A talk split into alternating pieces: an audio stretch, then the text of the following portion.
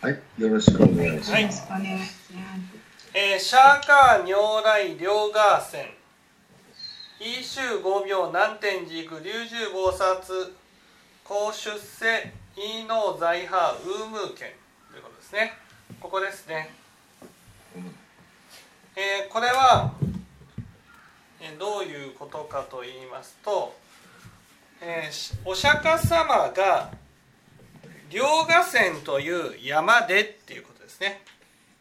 両河川のという山で、えー人々のそこにいる人たちのためにね予言をされたっていう。予言予言。未来こんなことがありますよっていうことをお釈迦様が予言されたと。この言葉、はい。ほぼ昇進でに同じような言葉そうですね。昇進言にも同じお言葉がありますね。だからこれはほとんどほとんど一緒です。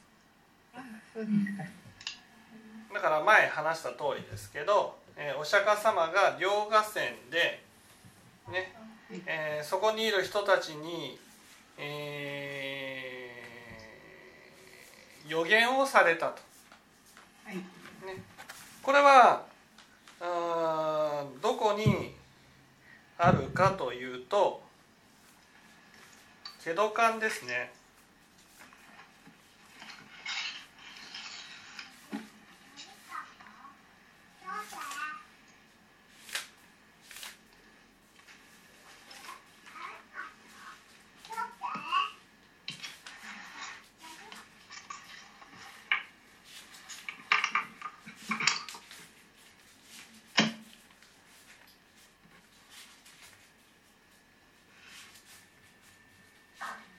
どこだったか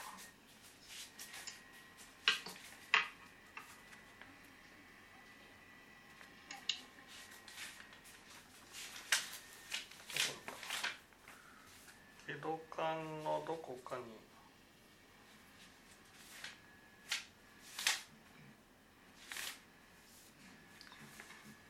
あここですね、えー、472ページ。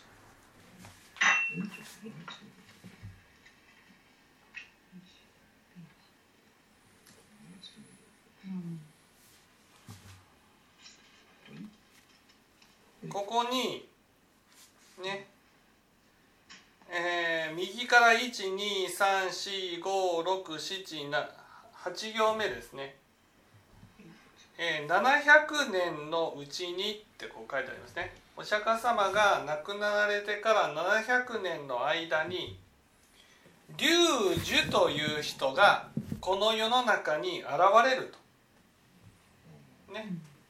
えー邪剣の旗鉾をくじかんと、ね、邪剣。ここではこの邪剣邪剣とは何かと、邪剣とは何かというと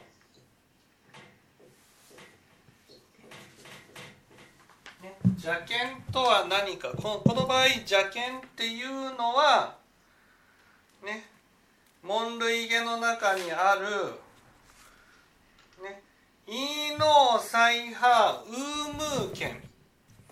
ウムの剣。ねウの剣と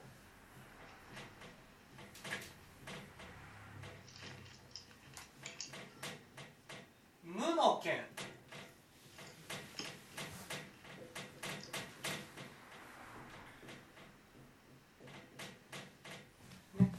うの剣と無の剣を破られたと。こういうふうにね書いてあるんです。うの剣とこのうの剣と無の剣が邪剣っていうふうに言われるものですね。ね、うの剣と無の剣を破られた。うの剣と無の剣を破られた。ね、破られますよと。これが邪剣邪剣っていうことです。のりさん、うの剣無の剣ってわかります？よくわかりません。よくわかりません。見っていうのは死後がねあるっていう考え方っていうことですね。死後があるで無の見っていうのは死後がないという考え方っていうことです。ね、だから「う」の見も間違い。いや死後があるっていうことも間違いですよと。死後がないっていうのも間違いですよっていうこと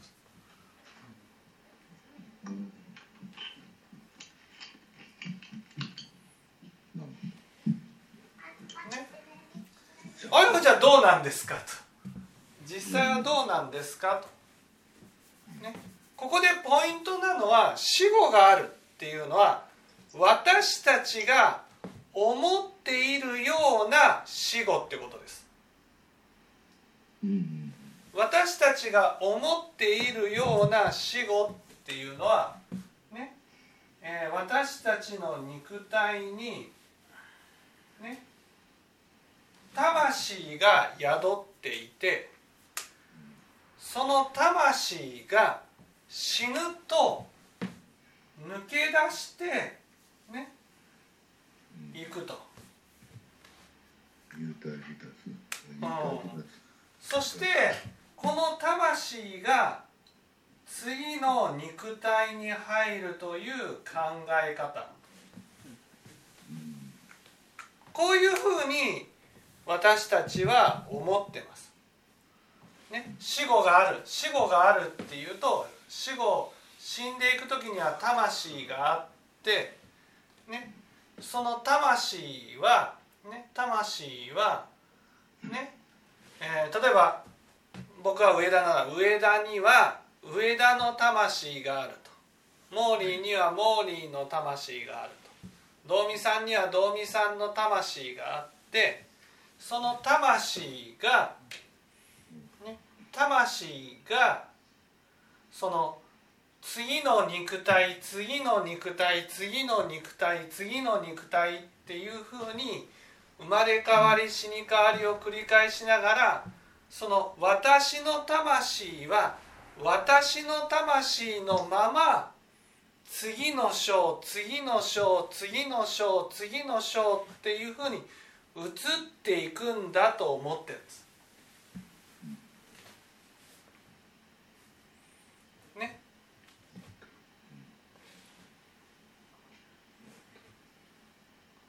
この考え方を仏教では否定してるんです。うん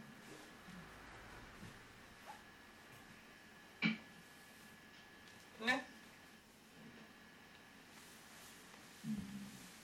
つまり私が死んでも私の魂は崩れることなく次の肉体に入っていくと例えば死んだらその魂が抜けて次のねその霊界なり幽界なりっていう世界の中で私の魂がいてそして次また赤ちゃんの中に入ってくると。こういうふうに思ってる、ね、これが私たちが普通に考えているなんていうんですかね死後の話なわけです。死後。これを「うの剣」っていうんです。うん。荒屋敷だけがそういうふうにあのだから肉体に魂が宿っていてその魂が崩れることなく次の章次の章次の章次の章次の章っていうふうに移っていくだから私っていうものがねたとえ死んだとしても私っていうものは崩れることなくずっと続いていくものだと。こういうふうにみんな思ってるんです。それかそれか私という魂がないとしたならばねそれは死んだら肉体が滅んだら魂さえもなくなるっていうふうに思ってる。だから死後はないこういうふうに思ってる仏教は「う」の剣も「無」の剣も間違いだと言ってるんです。じゃあどうなんだっていうところは。じゃあじゃあどうなんだっていうふうに言うとわか分かってる分かってる。じゃあどうなんだっていうふうに言うとこの私の私の魂っていうのがね崩れることなく続いていくっていう考え方が間違いだってことなんです。崩れることなく続いていくというところが間違い。そく崩れることなくっていうところが問題だ。う崩れることなくっていうことがね問題なんです。問題ね。つまり崩れるっていう。崩れる人もいればあ崩れない人も。崩れない人もいるってことです。その崩れない人っていうのは崩れない人っていうのはこの魂がね生きてる時に生きてる時に崩れ崩れない人っていうのはね生きてる時に魂をちゃんと育ててきた人なんです。育ててきた人はねその魂が崩れることなく次の章に移っていくわけです。一つも育ってない人は一つも育ってない人は臨終になると肉体が滅ぶとともに私の魂も崩れてしまうんです。崩れるけどなくなるわけじゃないんです。崩れた状態で流れていくんです。これを例えるならばね例えるならば川に例えた私たちの魂の流れを、ね、川に例えたとしたら、ね、私が生まれてくるっていうのはねえーその川にね泡ができる、ね、泡が泡が生きてる間流れていって死ぬっていうのは泡がパチンと弾けるっていうことなんです。弾けたらどうなるか。なくなります？泡はなくなるけど泡を生み出していた水は？なくならない。そう。ずーっと続いていくってことです。ずあそういうこと。ああ消えるけどそう。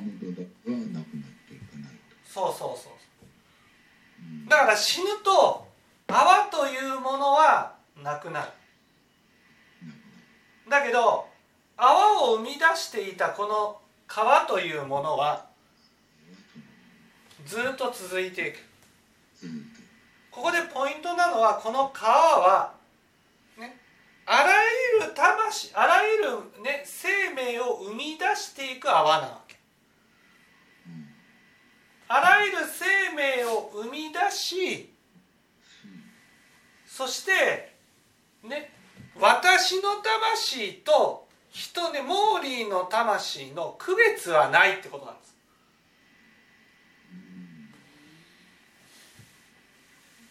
だからねここに飛んでいる蚊と私の魂との間に差はないってことなんですよ。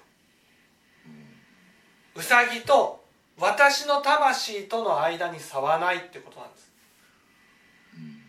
だから人間として根性は生まれてきたけど来世は人間として生まれてくる。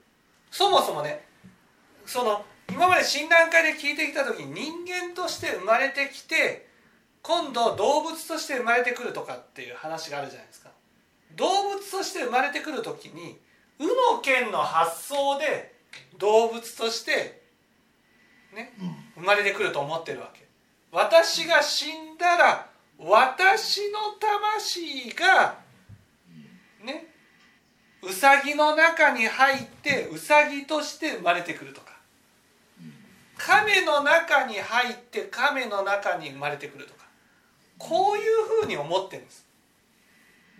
だけどそうじゃない私の魂は私が死ぬとともに崩れ去ってその川の一部となるんです。そのこの川の中からいろんな、ね、生命が生まれてくるわけ、ね、だから私と人との区別はないわけです。だから私がね人間として生まれました。死ぬと私の一部魂の一部がカエルとして生まれてくるかもしれない。クマとして生まれてくるかもしれない。カブトムシとして生まれてくるかもしれない。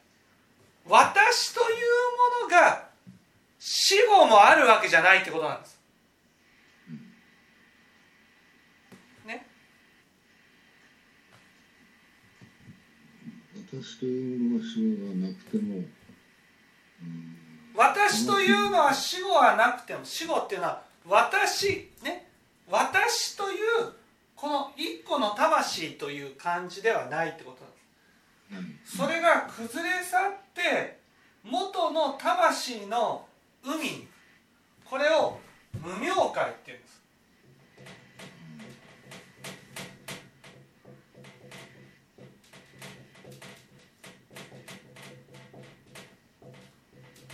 無明界無明界っていうのはね私の魂も人の魂も区別のないものってことです。ここで言ったら川ですね川。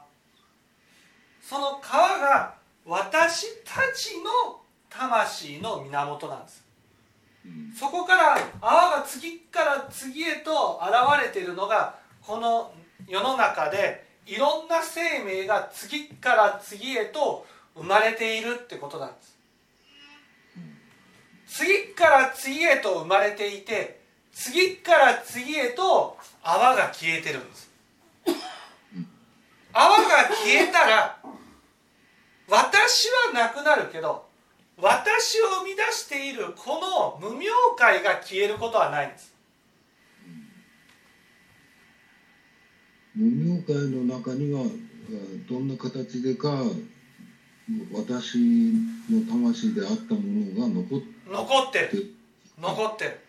そしてこの無明界を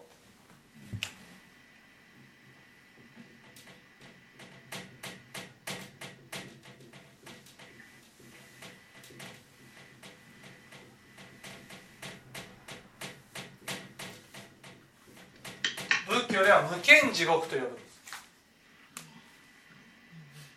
だから診断会で筆だ無権って言われたじゃないですかそう。筆だ無権なんです。そう。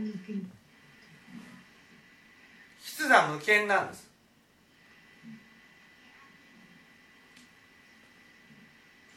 どんな人もね死後がない死後がない死後がないっていうのは死後私を保っておくことができなければ無限地獄に落ちるんです。なぜか。私の魂が崩れるからなんです。だから死後がないないっていうのも間違いなんですよ。なぜかって言ったら苦しみ苦しむ私が残るから。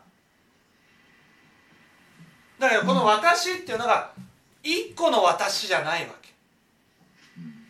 一個の私がね死んで一個の私が残って次の章に移っていくっていうのは人間として生まれた中でもほんの一握りの人だけが魂が残っていくんです。うん、そ人たちは残る。そう。でここで分かっていただきたいのは無限地獄に落ちるのは悪いことをしたからじゃないんです。こんにちは。こんにちは。悪いことをしたからじゃないんです。ね悪いことをしたからじゃないんですよ。悪いことをした人が地獄に落ちて悪いことをしていない人が地獄に落ちないっていうことじゃないんです。うん。ね、この魂が魂がね魂が崩れなかった人だけが地獄に落ちなくて済むんです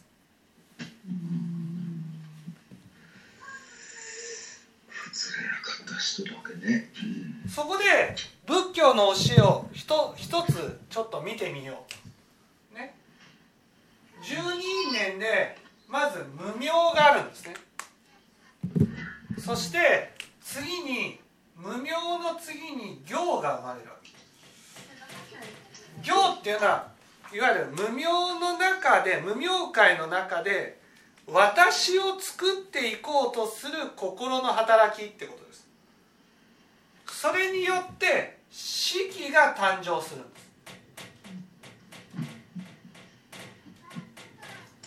す四季が誕生す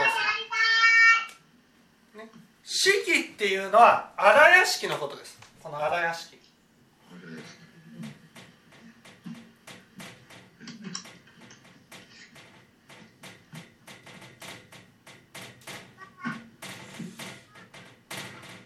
荒屋敷の四季をねここでは四季っていうんです。四季。ね四季。ところがこの十二年ではこの四季の次に名式が来るんです。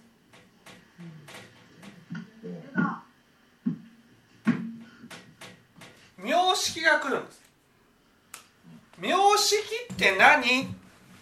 名式っていうのは私が私だと思っているものです。私が名っていうのはねこれは例えば私のことを文字で例えば私は上田だとか、ね、私は森だ私は道見だと私のことを言葉で定義しているもの。そして主義っていうのは私のことをイメージで定義しているもの。私をねイメージと言葉で定義しているもの。例えば私は善人だとか。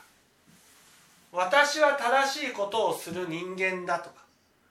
私の中で自分のイメージしている私にすがっていくんです。今度。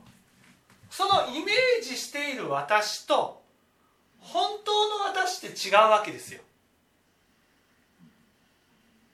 例えばね蓮くんが自分の感情で動いているのとねこうする時にはこうすべきだよっていうのがあるじゃないですか。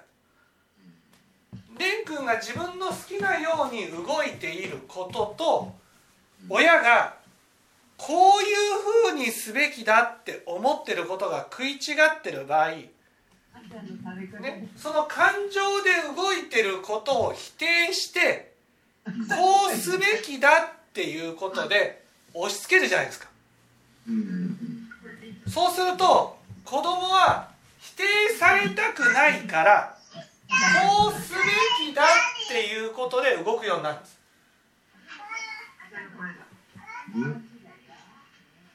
もう一回もう一回。いいですか？ごめん。はい式っていうのはその人の本来の感情なんです。はい。感情。はい。ね？感情ね。感情。例えば蓮くんがこうしたいああしたい。子供の時にこうしたいああしたいって言うじゃないですか。はい。自分の感情に任せて。はい。それはまだ理性が十分に育ってないのでこうしたいああしたいっていうのを素直に言っていく。はい。でも親がそれはそうすべきではない。はい。つまり子供はこういうものだ。蓮くんはこういうものだ。こうすべきだって当てはめてみたりすると、はい。ね。子供の素直な行動を否定してこうすべきだ親が思ってるイメージを押し付けて子供の本来の感情を否定されるってことがあるわけです。はいそうすると子供は感情を出すと否定されるっていうふうになるわけです。はいだからこうすべきだっていうふうに動くようになるんです。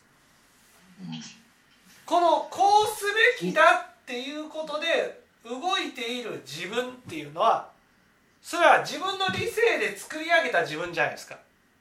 うん。理性で作り上げた自分っていうのはね？感情の自分じゃない。感情の自分じゃない。自分理性の自分がその妙識なんだね。そう理性の自分が妙識なんです。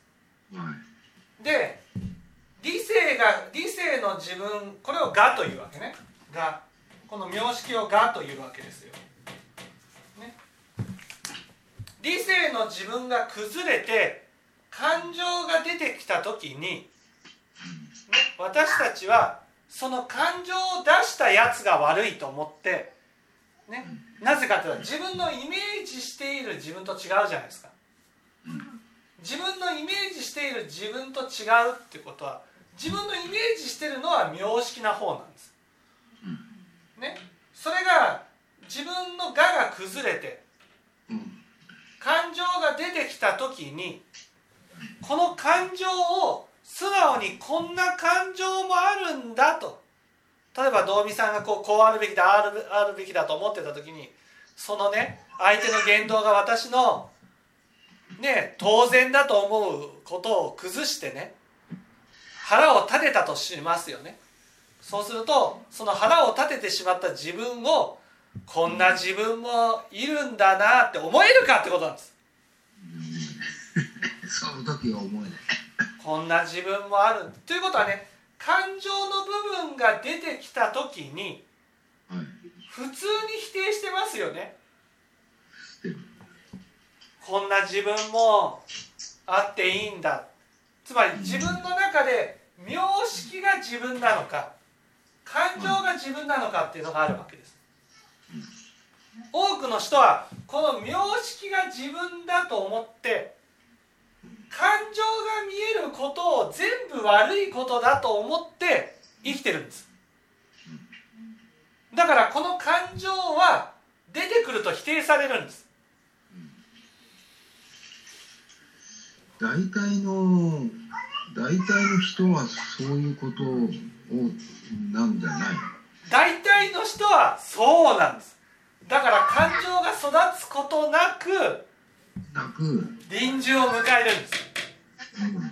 そうするとこの妙識って理性に依存しているものだから死ぬと崩れるんですよ。なくなるそうすると感情が出てくる。でもこの感情は感情は生きてる時に否定されてる。否定されてて。出てきたら思いっきりんで残るのはその否定された部分が残るね。そう。そして否定してきたという業が残るんです。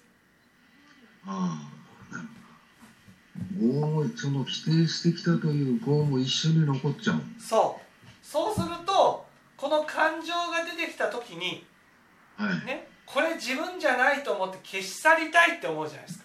しちゃいたいと思う、うんねうん、あの生きてる時の続きをやるんだそう消し去りたいって思うその消し去りたいと思った時に本当に消えちゃう消えちゃうっていうのは崩れちゃうんですそういうことやってるとだから特にねこの魂がきちっと作り上げられてない人はもう否定したら一発で崩れていくわけです。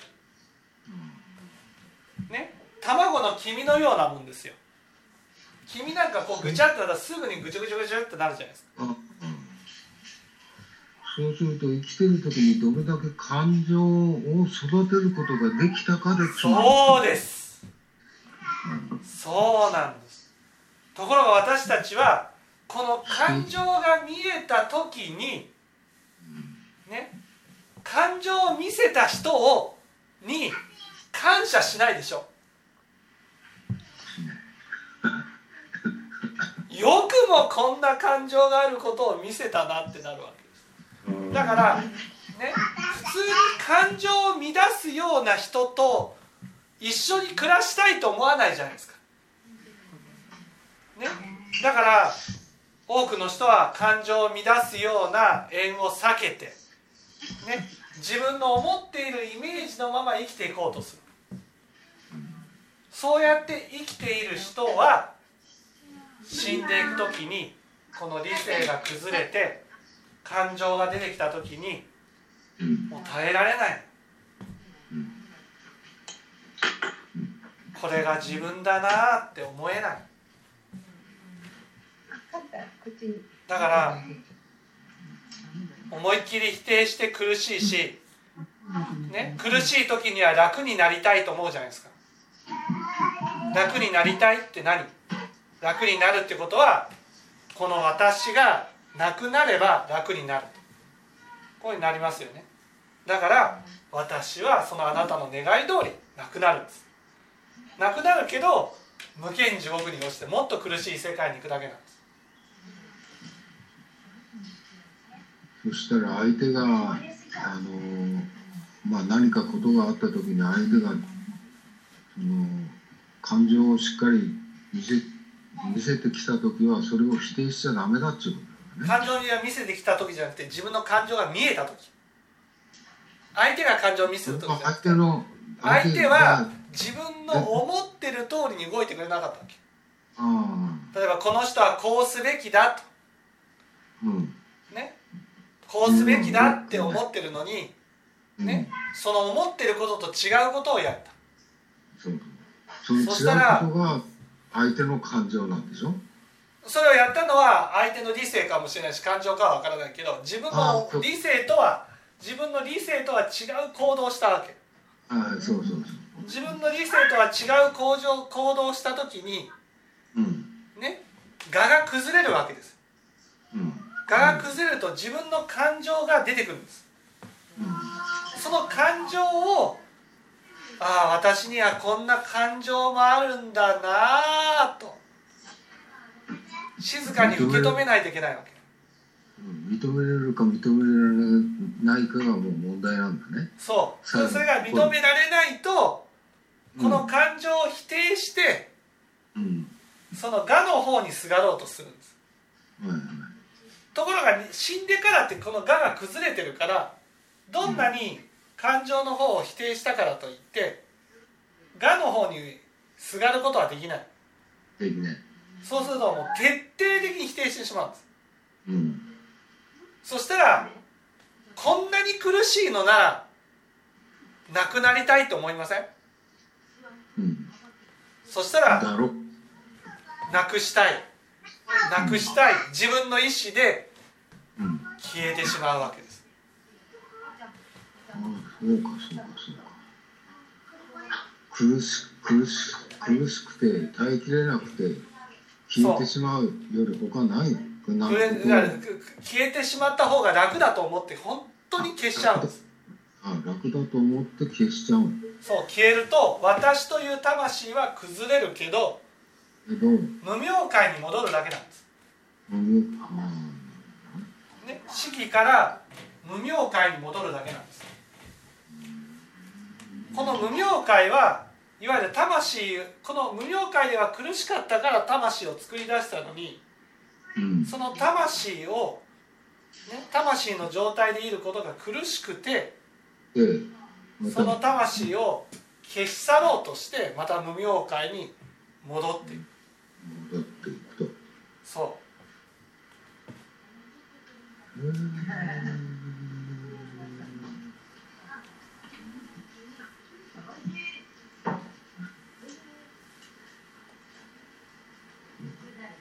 だから生きてる時にね我を崩してもらうことがどれだけ大切かなんです。うん。うん。ところがね私たちは我が崩れることが全部悪いことだと思ってるんです。仏教から言うと我が崩れるということはすごく喜ばしいことなんだ我が崩れるっていうことは感情が見えるってことでねこれは臨終の予行演習なんです。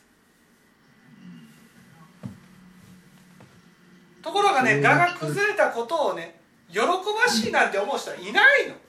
いない。いないっていうことはね死んだ時にこの魂が崩れない人もほとんどいないってことなんです。それかたまたま魂が強靭で徹底的に否定しても崩れることなく次の章に生まれてこれるかどちらかです。うん。そういう強靭なあの感情もいるっていうこそうそうそうそう。と持ち合わせている人そう。そうそうもいるというそう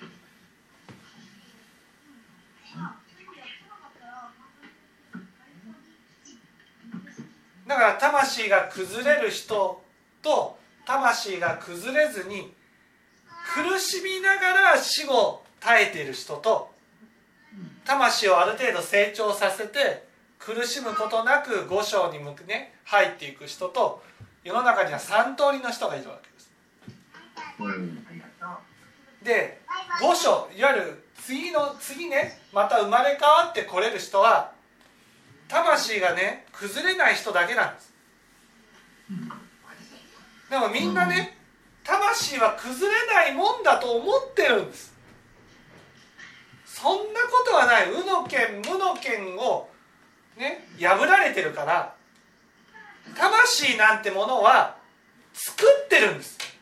もともとあるものじゃないんです。作ってるんです。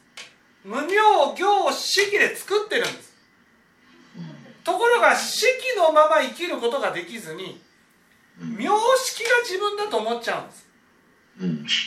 名式が自分だと思うから式が見えた時に式を見せた相手を否定してこれ自分じゃないって思おうとするんです。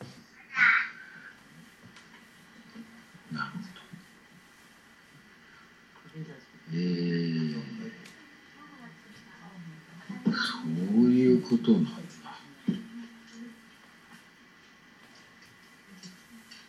感情を見せた人を否定してしまうな。感情そう感情を見せてそう感情が自分の中で起きてきたことに対して自分が感情の方だと思いたくないんです。理性理性っていうかが我のように我ので思ったように生きたいところに感情が出てきたことによって否定逆にそのうーんやりたいことがやれなくなるっていうか。そう感情が見える。例えば道美さんだったら怒りが起きてきた時にああこういう私もいるんだな。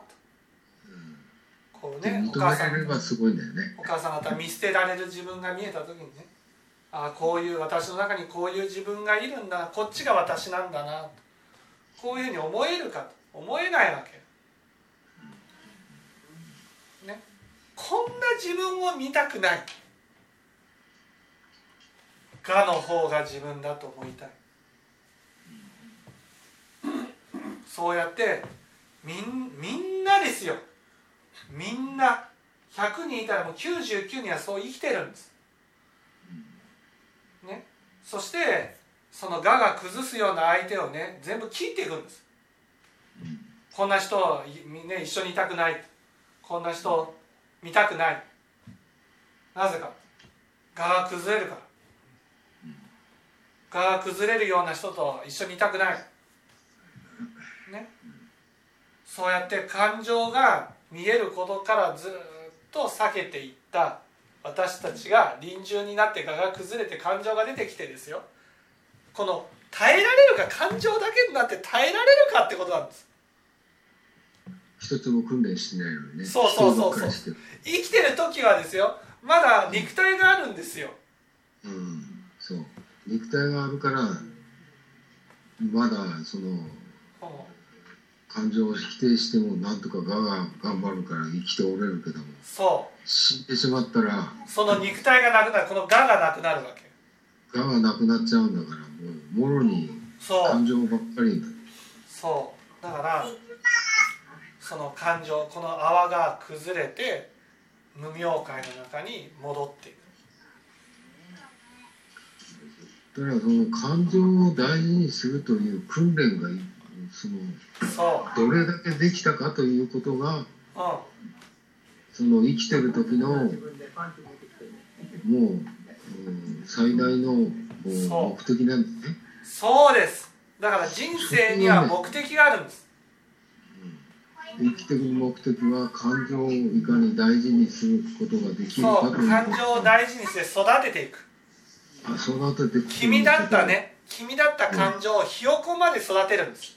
そうだ。ねそこまでできたらすごいね。そこまでしないとそのまま死んだら耐えられないんです五章に。うん。ひよこまで育つことが育てれたら五章でその感情をが出てきても耐えられる、耐えられる。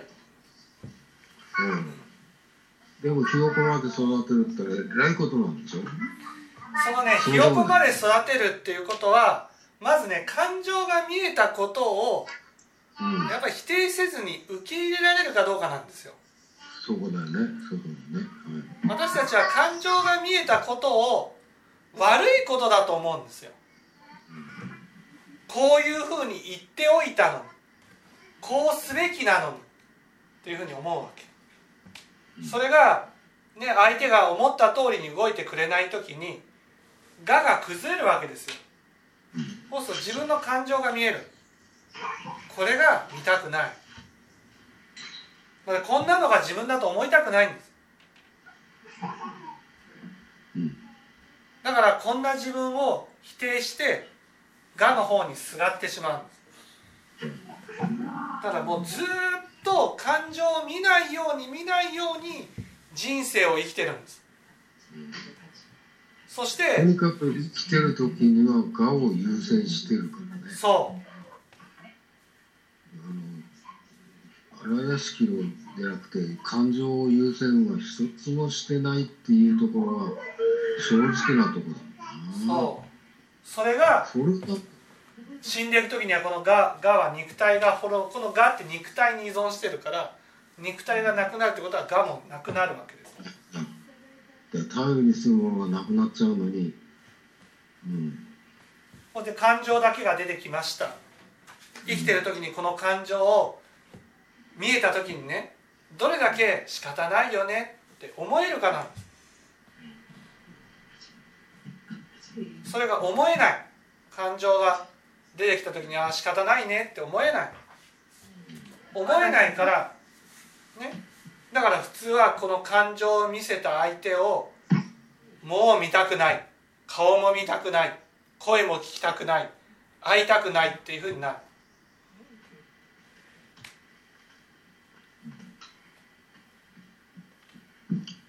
そうやって自分の感情からずっと目をそらしてきた私が死んでいく時にその感情と向き合わなければならないとなって向き合えるか向き合えるわけない。だからものすごい苦しみがやってくるんです。それを楽になりたいと思うでしょ？当然苦しいから。楽になるには魂を消せばいいと。消せばいい、うん、そこ行っちゃうよね。どうしてそう。消せば楽になる。楽になろうとして消す。消したら無明界の逆戻り。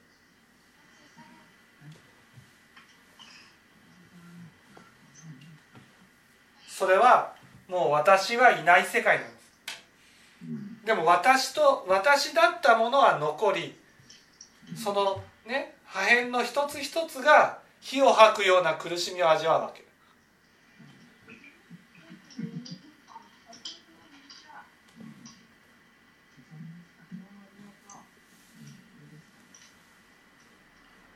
いや話聞くと、うん、いろいろ恐ろしいんだけどどうしてそれでもがをがで生きてこうとするの？かそうそれでもががで生きようとする。だからね人生って本当に目的を果たすことなく臨時を迎えていくんです。これを五章の一大事って。だから五章の一大事っていうのは方々罪五薬罪とか十悪を作るから一大事じゃなくてもうがでがで生きてる説明がまさしく五条五条の一大事なんだ。そう。能見さんが言ったように誰かがねががが崩れた時にね仕方ないこんな自分が見えても仕方ないと思えるか。思える人なんていない。思える人がいないってことはね死んでる時みんなみんな地獄へ落ちてくってことなんです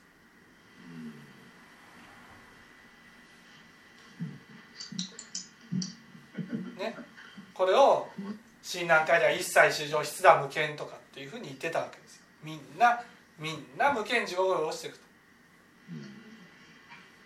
無無権地獄って無明会ね。無明会っていうのは私たちは挨拶をするでしょ「おはよう」って言うと「おはよう」って返してもらいたいじゃないですか。なんで「おはよう」って返してもらったら自分はここにいるんだと感じるんですよ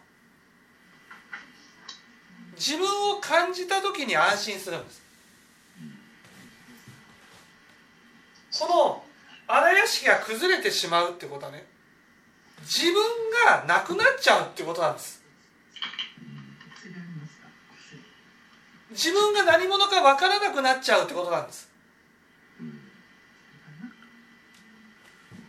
それはものすごい不安なんです。うん。挨拶して返してくれなかっただけで腹が立つ私たちはね。この肉体という私だけじゃなくて魂っていう私もさえもなくなっちゃうんです。そんな私が本当にね心穏やかに生きていくことはできない。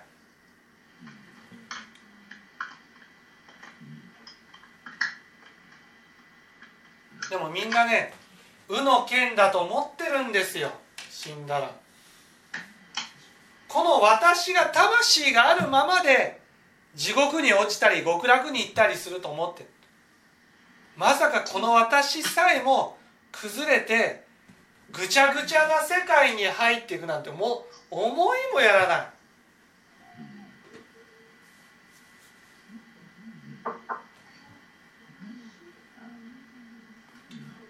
しかも自分がその引き金を引くんです。死んですぐ崩れるわけじゃないんです私が崩していくんです。楽になりたい一心で。ここれが私と思いたくなくて崩していく。だから生きてる時に我が崩れる経験が経験をしたならばねありがたいなって感謝しないと。それで見えた自分をああこれも私なんだな。ってこれを受け止めるご縁なんだな。とそうやって受け止めていかなければ本当に五章は一大事だ。もう受け止めることができないんだからやっそれもうん自分が作ってくっちゃ分かっていただけたでしょうか？じゃあちょっと休憩をします。はい。ありがとうございました。